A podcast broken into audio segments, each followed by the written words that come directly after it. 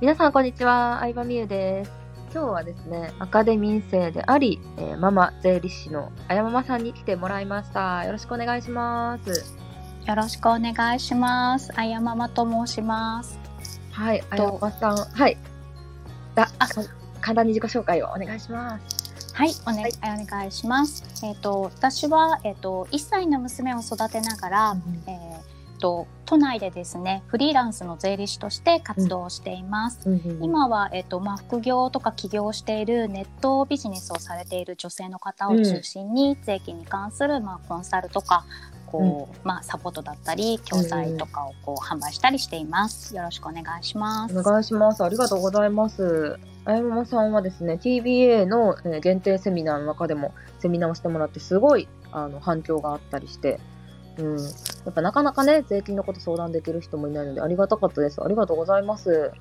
ありがとうございます。もうセミナーをこう、うんねさせてあの今回セミナーは本当にこう、税金の税金の超基礎セミナーっていうことで、あの結構ネットビジネスにね限った話っていうのそうをですね。もううんさせていただいて、うんうんうんうん。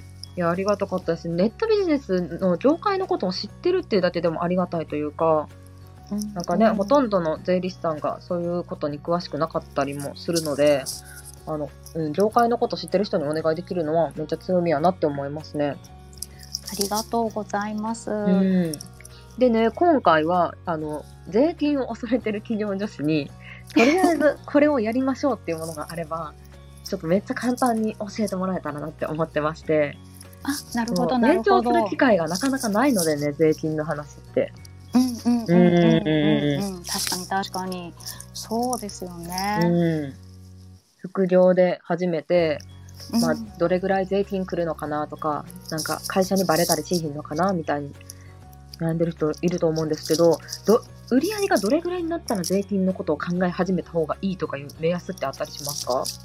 そうですね。うん。例えば会社員の方で副業かされている方の場合は、うんう利益がうん20万円を超えてきたら、やっぱり税金を考える必要がありますねん。。なるほど、なるほど。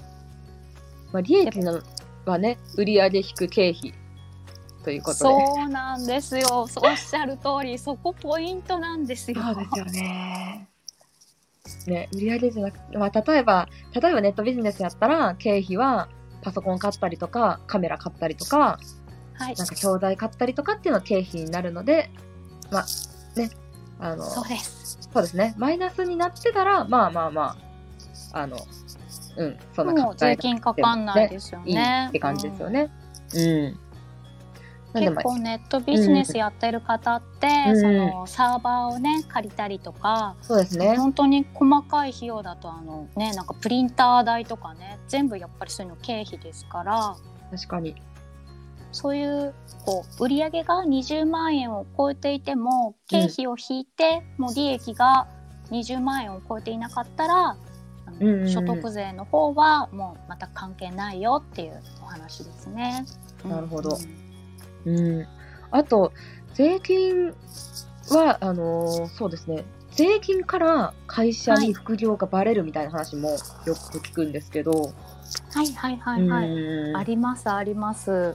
なんかこう結構ねなんかうんマイナンバーが普及したことによって、なんかマイナンバーからはなんか副業がバレるんじゃないかっていうなんか心配されてる人もやっぱ質問多いですか？そういう質問。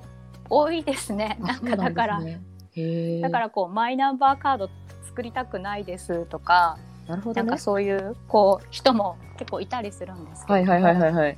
でも実はマイナンバーって全然関係なくってうん副業バレ問題と関係なくって、実はねあの住民税からバレちゃうんですよ。はい。住民税。うんううんん。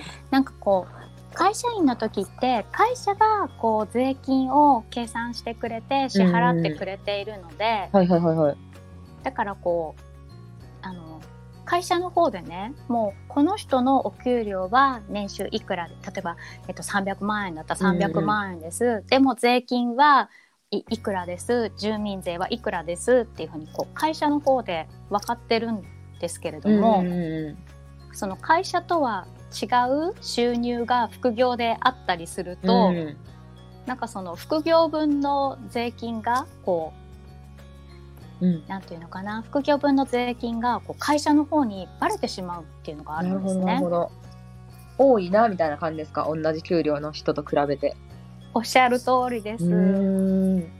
なんか同じ給料をもらってるはずなのに、うんうんなんでこの人同じ給料の金額の人より住民税多いんだろうっていうとこから、うんあれ税金多いってことは他に、他になんか収入あるのかな？あれ？副業やってる？みたいな感じで それ言われてる人いました、私の会社で。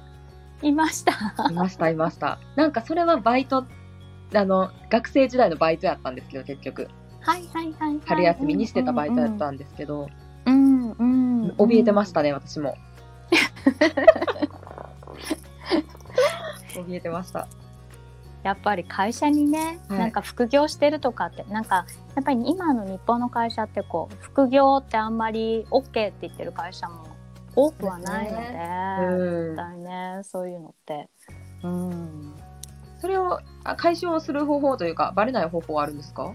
ありますあります、なんかでも方法が一つだけなんですけれども、もうその副業でこう確定申告をするときにですね、なんか副業分のその税金についてはうん。会社の給料とは別にこうあのしてくださいっていうふうにあのお願いを書く欄がですね、はいはいはいはい。確定申告書にあるんですね。うんだからそこにこうあのお願いをしておお願いしますっていうふうにきあの丸つけておくと、うんうんうんうんはい、あのバレるリスクは低くなります。なるほど。そうなんですね。まあでもバレるポイント、私もいろんな副業してるお客さん見てきて、はいバレるはい。ポイントは正直自分で言っちゃってることが一番多いですね。これ嘘やろって思うかもしれないですけど、聞いてる人ね。あの、自分で言っちゃってますね、ほとんど。うん。あとあの、うん、私のお客さんでも、はいはい。あの会社でブログ書いてて見られてたとか、そうそうそうそうそう、そういう感じですね。例えばツイッターするときに、自分の電話番号から検索できるような設定にしちゃってたとか、昔はプライベートで書いてたブログを友達に教えてたとか、ちょっと稼げちゃったのを会社の友達に自慢してしまってたとか、そうあの結構稼げちゃ売り上げが上がって、うんちょっとこうポロってお友達に話しちゃったとこからっていうのが、あ、そうですよね。実は多いみたいですね。多いですね。もう言絶対言っちゃダメですね。バレたくないのであれば。バレたくないのであれば、そうですね。実はそうですねなんか私の前の会社でも、うんうんうん。税金からよりそっちでバレた人も多かったです。意外とね、税金からっていうのは心配しなくて、自分でどうにかできるっていうね。うん。なんか逆にあの、あれですよねその、うんなんか税金その会社に副業がバレるのが怖くてなんかこう副業にハードル上がっちゃってる人とかって結構いるようなあ気がしてあ、いると思います。うん。それもやっぱり税金の勉強する機会がないから、売り上げに対してかかるって思ってる人が多いのはありますよね。さっき説明してくださった。う。うんんうんうんうん。そうなんですよねなんかやっぱりこう売上とかね利益でも売上とか利益とかってあんまり会社員やってた時私も多分税理士やってなかったらあんまり、うんあんまり意識しなかったかもしれないです。そうですよね。ななんかあの事務 OL 時代は部署のはいなんかそういう表みたいなの作ってたんですよ。売上経費表みたいなの作ってたんですよ。でそれ最初は副業とかしてない時はただ言われた通りに入力しただけなんですけどでも副業始めてすごいなんか見方が分かるようになって面白いなと思って見ましたね。それおっしゃるあの、はい副業されてる方多いです。あ本当ですか？だからなんかちょっとでもなんかちっちゃくてもいいので自分のビジネスするとなんか全てのことが勉強になるというか。なりますよね。うん、なんかこれって経費なんだとかね、ありますよありまね。すありますね。うん。そうですよね。だからなんか、副業がすごい人生変えてくれるというか自分の得意なことが見つかるきっかけになると思うから確かに確かに、ちゃんと学んで恐れずにねやってみてほしいなって思いますね。うんでやっぱりこう女性でもきちんとこうねやっぱり自分の力でこう収入を得ることができるって、なんか結婚したとしても、うんなんか絶対もなんか持ってるとハッピーになれると思うんですよねい。やなりますね。やっぱ自分で稼ぐと自由度は全然違いますからね。変わると思います。なんだかんだ言ってね、うん旦那さんの給料でこう、ねうんなんかやってるのもそれはそれでいいけれども、うん私の場合はこう、うん、やっぱり自分の稼いだお金でうんこう生活することでなんかやっぱり得られるものってまた違うなって思ったりしてます。うん。やっぱ多少はね遠慮しちゃいますもんね。します。さすがに私も遠慮しちゃいますよ。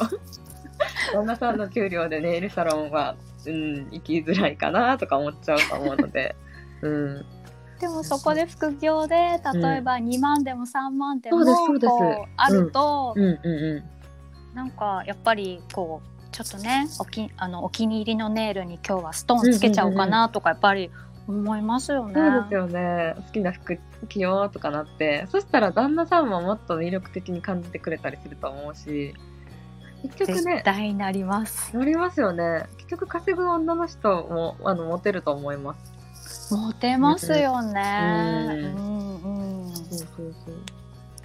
芸人みゆさんのところもめちゃくちゃ仲いいですもんね。うん、まあまあ変わってますよねいろいろね。うん。まあ、この話はねちょっといろいろ長くなっちゃうので そう確かにそう確かに。ですねお互い自由すぎて結構異常なレベルですけれども一緒にご飯食べないとかね。うん。